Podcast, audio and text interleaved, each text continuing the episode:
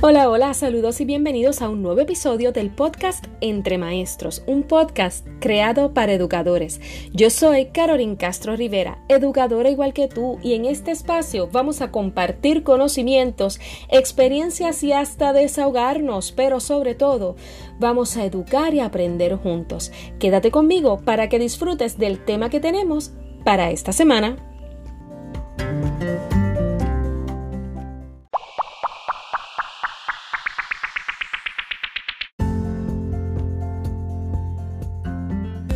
Y en el episodio de hoy estaremos atendiendo la preocupación de aquellos maestros que en este momento se encuentran con una programación donde atienden estudiantes dentro de la sala de clases en modalidad presencial y simultáneamente atienden estudiantes que se encuentran conectados sincrónicamente simultáneamente.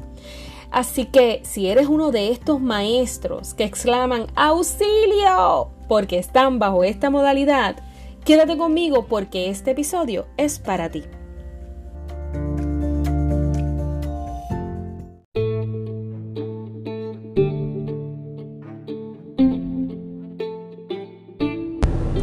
Y primero que todo vamos a definir cómo se le llama a este tipo de ambiente de enseñanza. Les cuento que a esto se le conoce como entornos híbridos. ¿Y de qué se tratan los entornos híbridos o de dónde surge este concepto? Pues básicamente este es un concepto que ha sonado más luego de la pandemia. No es que no haya sido conocido previamente dentro de lo que son otros niveles académicos fuera del nivel kinder o preescolar a duodécimo, pero sí eh, es uno menos conocido dentro de nuestro ambiente educativo. Para eso del mes de noviembre participé de la convención ISTE del International Society of Technology for Education y eh, me refiero al 2020 que fue eh, realizado en tipo live, ¿verdad? en línea. Pues en aquel momento aún no tenían una definición exacta para este tipo de enseñanza dentro del nivel preescolar a duodécimo grado. ¿Y por qué ocurría esto? Bueno, porque algunos expertos eh, tenían la intención de que se considerara estos entornos híbridos como una forma de aprendizaje mixto o de blended learning. Pero la realidad eh, del caso es que el blended learning y los entornos híbridos finalmente fueron definidos de manera distinta, por lo que no es lo mismo hablar de los entornos híbridos de enseñanza y de la enseñanza combinada o enseñanza mixta, que también se, es conocida como blended learning.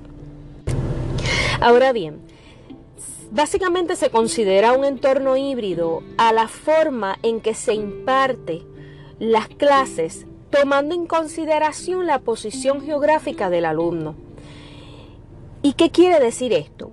Bueno, pues quiere decir que los entornos híbridos no se enfocan en el modo que aprende el alumno, sino más bien en el modo de enseñar en términos de la ubicación de los estudiantes para explicar un poco mejor o profundizar un poco más en el concepto de lo que son entornos híbridos. En, la pasada convención de ISTE, la realizada durante este año 2021, ya finalmente pues se habían puesto de acuerdo en que entornos híbridos y blended learning no eran lo mismo, pero también se pusieron en acuerdo los expertos, coincidiendo en que los entonces los entornos híbridos eh, es cuando tienes estudiantes asistiendo presencial junto a estudiantes asistiendo en línea sincrónicamente, ambos grupos simultáneamente. Para que tengan más claro, les voy a dar un ejemplo. Un entorno híbrido puede ser, por ejemplo, que yo tengo un grupo de cuarto grado conformado por 30 estudiantes. De esta clase, de esos 30 estudiantes, 15 estudiantes vienen a la escuela de modo presencial y 15 estudiantes se conectan a través de la plataforma que sea que haya disponible, puede ser Google Meet, Teams, Zoom, etc. eh, pues estos otros 15 estudiantes se conectan a la clase en donde entonces yo le ofrezco a los estudiantes presenciales y a los estudiantes sincrónicos de manera simultánea mi clase. Ahora, esto no debe ser confundido de ninguna manera con el blended learning. ¿Por qué? Porque el blended learning o aprendizaje combinado, en vez de estar eh, relacionado al dónde está ubicado el estudiante, realmente se enfoca en el cómo aprende el estudiante. Y aunque eso es un tema específicamente que estaré tocando en otro podcast, sí eh, quería, ¿verdad?, aclarar ese punto porque déjenme decirle que hasta me han escrito preguntándome si es lo mismo.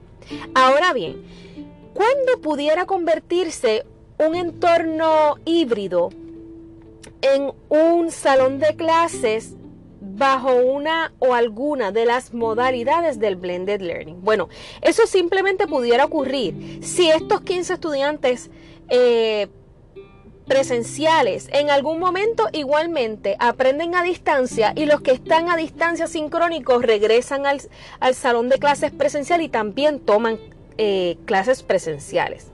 No obstante, eh, lo que es el blended learning, no, eh, por lo menos en el blended learning, no es requerido eh, para lo que, que sea incluido dentro de los entornos híbridos.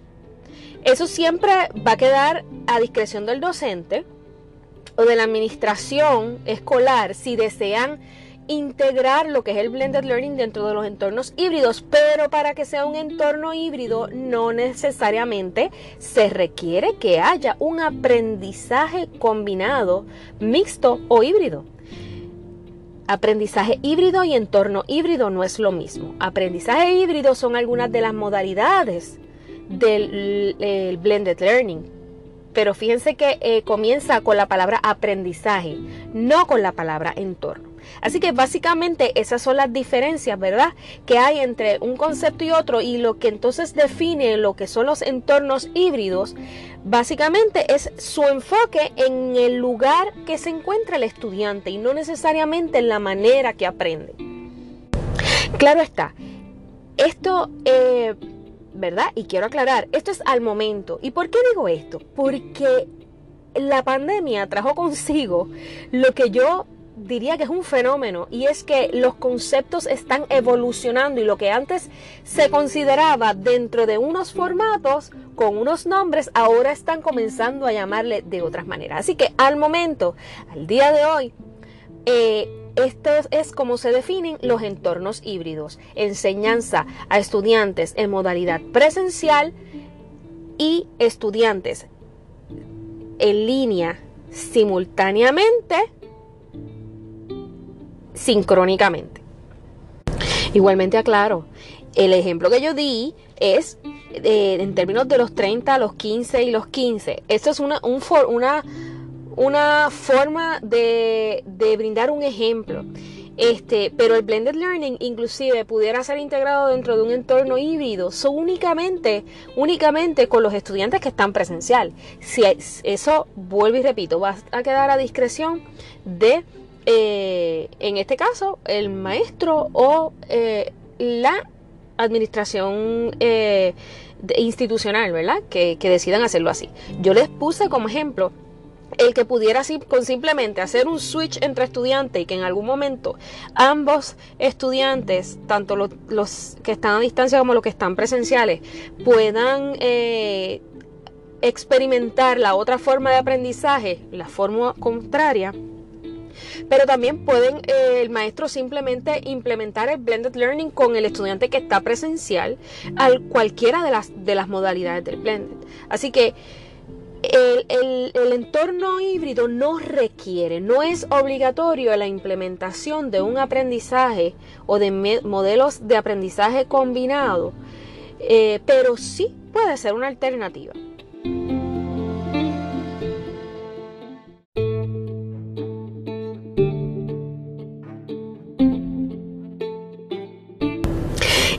Quería traerles un dato curioso que con el que me topé en el proceso de indagar sobre lo que son los entornos híbridos. ¿Y saben qué? Resulta ser que los maestros que imparten clases dentro de estos entornos híbridos en inglés les suelen llamar hybrid teachers. Así como lo estás escuchando, maestros híbridos. A mí me parece una forma bastante peculiar de llamar a los maestros. Nosotros por lo general nos presentamos como que, hola, buenas tardes, yo soy maestro, ¿verdad? Eh, cuando te preguntan a qué tú te dedicas, pues yo soy maestro o yo soy maestro de educación a distancia o profesor de educación a distancia. Siempre como que nos quedamos ahí, en el yo soy maestra o yo soy profesor de educación a distancia. No solemos tener la necesidad de dar demasiadas explicaciones sobre cómo es nuestra forma de enseñar. Simplemente decimos, hola, yo soy maestra, ¿verdad? Sin embargo, sí había escuchado y más bien visto en redes sociales, no de manera formal, sino más bien como un hashtag o eh, una manera de identificar a los maestros que, presentan o que eh, implementan el blended learning, sí había visto el concepto de blended teachers, pero no había escuchado el concepto de hybrid teacher. Así que en el ISTE 2021 me pareció curioso que le llamen a este tipo de maestro que, que implementa o que ofrece clases en entornos híbridos como maestros híbridos o hybrid teachers. Al momento no he escuchado esa traducción formalmente como maestro híbridos, sí lo escuché en inglés, eh, pero eh, es posible que comencemos a escuchar próximamente en talleres de desarrollo profesional o en programas de preparación de maestros, inclusive este concepto o una preparación específica para este tipo de maestros.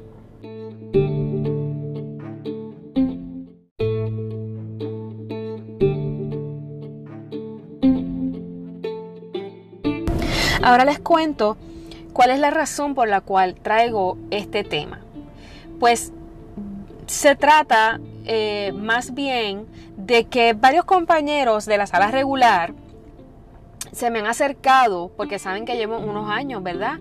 Estudiando diversidad de modalidades de enseñanza-aprendizaje en donde se integra, ¿verdad? Lo que es el aprendizaje en línea, el aprendizaje cara a cara. Básicamente estos compañeros se me han ido acercando y me han ido preguntando si es lo mismo y, si es de lo que yo he estado, ¿verdad? Estudiando durante tanto tiempo. Y básicamente eh, les he podido ir aclarando poco a poco de qué se trata y cuáles son las diferencias. Pero cuando se me acercan Además de eso, ellos intentan entender, ¿verdad?, de qué se tratan estos conceptos, qué son los entornos híbridos. Simplemente buscan no solamente definir, sino también buscan en mí que yo les pueda ayudar con algunas alternativas o ideas que puedan utilizar para poder sobrevivir a la enseñanza dentro de lo que es un entorno híbrido. Y para esto yo eh, he seleccionado solamente algunas porque este podcast no es para, para estar eternamente, pero sí he identificado algunas consideraciones que deben tomar al momento de realizar la enseñanza en entornos híbridos de tal forma que les permita o que les ayude en ese proceso. Y vamos a comenzar con la primera consideración y básicamente yo diría que es la consideración básica, la población. La población que yo voy a impactar. Evidentemente, dependiendo del tipo de población, debemos eh, establecer si es necesaria mayor supervisión de su parte como docente durante las clases o si el estudiante que está a distancia o presencial puede trabajar de manera independiente. En ocasiones cuando son estudiantes de cuarto grado en adelante suelen trabajar de modo más independiente, pero no siempre y no con todos los estudiantes. Vamos aclarando eso. Pero sí, una de las consideraciones que deben tomar es precisamente cuál es su población de impacto. Eh, por otro lado, eh, eh, tienen que tomar en consideración cómo usted diseña las actividades, tanto las presenciales como las que están en línea. En ese sentido, yo les puedo sugerir que intente trabajar actividades para todos por igual, aunque estén a distancia o presenciales, o sea, que pueda trabajar eh, la misma actividad para ambos. Pero sí hay que aclarar pues, que para esto usted tendría que permitirle a sus estudiantes presenciales que traigan dispositivos a la sala de clase. Pero eh, de esta forma, eh, usted simplemente pues las actividades y los avalúos los puede trabajar eh, de manera digital, de tal modo que ambas, ambos grupos, los presenciales y los sincrónicos, puedan trabajar la misma actividad. Otra consideración que deben tomar al momento de trabajar en entornos híbridos es el fomentar la colaboración entre estudiantes. Al permitir esto eh, con sus estudiantes que están en modalidad presencial, usted eh, promueve el que el estudiante que está a distancia no se sienta fuera de grupo. Pero al igual que en la consideración anterior, ¿verdad? Esto presupone que tiene que permitirle a los estudiantes presenciales traer sus dispositivos. ¿Y cómo puedes realizar estas actividades o cómo puedes fomentar las actividades de colaboración? Bueno, pues usted lo que puede hacer es que en la misma reunión sincrónica donde tiene conectado a sus estudiantes a distancia, usted puede solicitarle a sus estudiantes presenciales que se conecten a ese mismo meet o meeting. Eh, una vez estos estudiantes presenciales se conectan, deben apagar todos los micrófonos inicialmente, todos los micrófonos, todas las, las, eh, las bocinas. Usted imparte su clase, explica y una vez ya haya terminado de hacer la instrucción dirigida, por llamarlo de alguna manera, o de hacer la actividad o la presentación, entonces usted puede inclusive hacer breakout rooms de manera al azar que probablemente va a incluir estudiantes presenciales con estudiantes en línea, van a estar a distancia o, puede hacerlo, puede hacerlo al azar o puede hacerlo, hacerlo intencional, en donde los estudiantes van a trabajar en equipo, pero cada estudiante presencial va a trabajar con estudiantes a distancia y con eso eso lo pueden trabajar utilizando algunos audífonos. Y eso es una estrategia ¿verdad? Que les pudiera permitir o fomentar la colaboración entre estudiantes y que haya esa socialización para que el estudiante que está fuera de la sala de clases no se sienta apartado. Otra de las consideraciones que debe tomar es con relación a las plataformas y aplicaciones. Es importante, importante, importante que al iniciar en un entorno híbrido de enseñanza, por favor, no se complique la vida a usted, ni tampoco se la complique a los estudiantes. ¿Y por qué digo esto? Bueno, yo lo digo porque a veces queremos utilizar demasiadas herramientas que a veces son desconocidas para nosotros, para nosotros mismos, los docentes, y que son desconocidas para el estudiante. Y no necesariamente eh, van a beneficiar porque se pierde tanto tiempo en intentar que el estudiante pueda realizar la actividad, pero no logra descifrar el cómo se utiliza la aplicación o la plataforma, que es más el tiempo que se pierde que lo que se aprende. En adición, eso es algo que nos puede causar frustración a nosotros dentro de lo que es, ¿verdad? En nuestro estado emocional el, que falle en una plataforma o, el por desconocimiento o por falta de dominio de uso de la plataforma nos puede traer frustración y al estudiante también. Al estudiante no solamente le puede traer frustración, le puede traer desmotivación. Y, y, eso no, no es, definitivamente no es lo que queremos.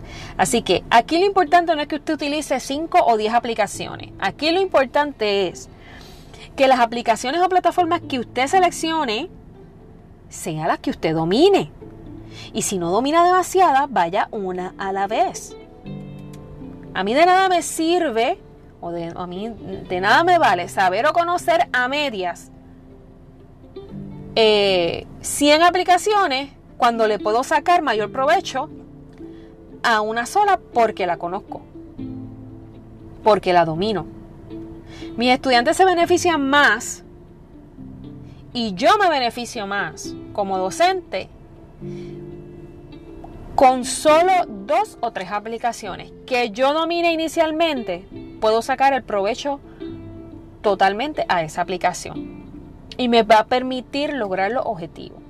Así que mi sugerencia en este sentido es que determinemos eh, la plataforma que vamos a utilizar, trate de que sea una que ya está conocida por usted, para que usted pueda, ¿verdad?, publicar las tareas para el estudiante que está a distancia, pero que igualmente se las pueda compartir al estudiante que está presencial. Use las plataformas que sus estudiantes ya conocen, sea Teams, sea Classroom o sea CISO, la que, la que usted esté utilizando en su escuela. Si va a seleccionar una nueva plataforma, dele tiempo al estudiante para aprenderla. Y de ese tiempo usted también, para aprenderlo, para que, ¿verdad? Usted no puede pretender que en la primera semana todos los estudiantes sepan cómo buscar en esa plataforma o cómo adjuntar un trabajo a esa plataforma. De ese tiempo usted y dé el tiempo al estudiante. Igual ocurre con las aplicaciones eh, que queremos utilizar, las que son interactivas, que, que son divertidas y que motivan a los estudiantes. Pero a veces utilizamos demasiadas aplicaciones y una tras otra lo que podemos provocar es confusión en el alumno. Y como el estudiante no se termina de familiarizar con las aplicaciones, siempre eh, está el que se les va a perder o el que va a confrontar problemas. Así que yo le sugiero que escoja para comenzar una o dos aplicaciones de avalúo y una plataforma conocida para proveer las reuniones sincrónicas y el contenido didáctico o instruccional. Trabaje con esas mismas por uno o dos meses. Luego intente con una nueva aplicación. Porque tampoco queremos aburrir al estudiante. No es que queremos darle siempre lo mismo para no aburrirlo.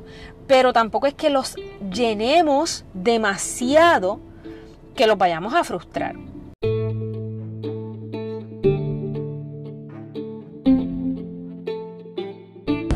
Otra de las consideraciones que usted puede tomar en cuenta es precisamente incluir en su proceso de enseñanza dentro de los entornos híbridos una de las modalidades del blended learning. Con sus estudiantes, específicamente los que están por lo menos en su modalidad presencial. Al proveer contenidos o avalúos en línea a sus estudiantes presenciales, usted está brindando la oportunidad de aprender eh, tanto lo que se considera cara a cara, face to face en inglés o igualmente presencial o lo que es instrucción dirigida con usted, pero también le está dando la oportunidad a ese alumno presencial de eh, adquirir conocimientos o de aprender en línea. ¿Qué es lo que va a tener como resultado? Bueno, va a poder atender la diversidad de aprendizajes que tenemos dentro del salón de clases e inclusive le va a minimizar la duplicidad de planificación porque va a estar ofreciendo el mismo contenido a todos por igual. Otra consideración, y yo considero que, eh, valga la redundancia, que es la más importante, para mí esta es de las más importantes. Recuerde que todos estamos aprendiendo dentro de lo que son los entornos híbridos y la educación a distancia también. Pero en este caso, los entornos híbridos, recuerde que todos estamos aprendiendo. En este proceso hasta los más expertos les ha tocado reaprender.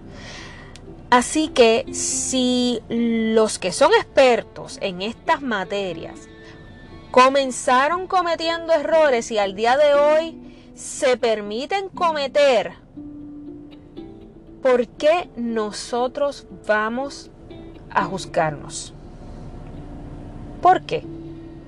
Porque un plan no salga como mm, fue escrito. Acá entre, entre nosotros, entre maestros, sabemos que de los errores también se aprende. sobre todo si tenemos una retroalimentación constructiva. ¿Y qué quiero decir con esto? Pues con esto yo quiero decir que nosotros debemos permitirnos y perdonarnos si cometemos errores. Si algo no sale como queríamos, y que tenemos que estar abiertos a recibir consejos de, estrategias y trucos que a otros compañeros sí les han resultado. No debemos verlo como una crítica destructiva, sino más bien como y, como, y no debemos verlo como algún insulto profesional o personal, sino más bien debemos eh, estar abiertos a adoptar, a adoptar, ¿verdad? Dentro de lo que es nuestra sala de clases, eh, todos estos trucos o estrategias o consejos que nos puedan eh, brindar nuestros compañeros, siempre y cuando sea para mejorar nuestro sistema de enseñanza.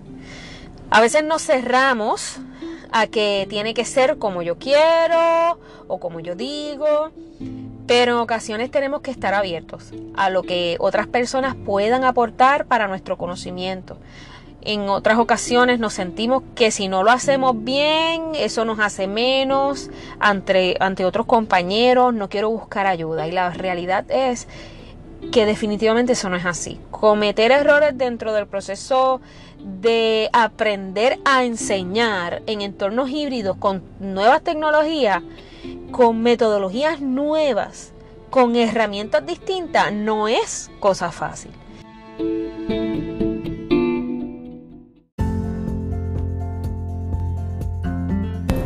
Y con esto cierro el episodio de esta semana y quiero agradecer que me hayas acompañado. Así que quiero invitarte la próxima semana, el próximo miércoles, a un diálogo entre maestros a través de este podcast.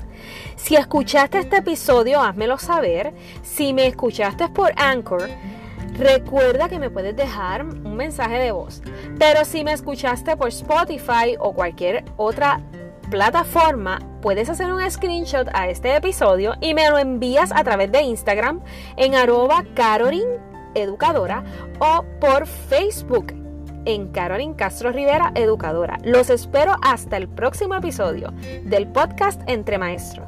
¡Chao!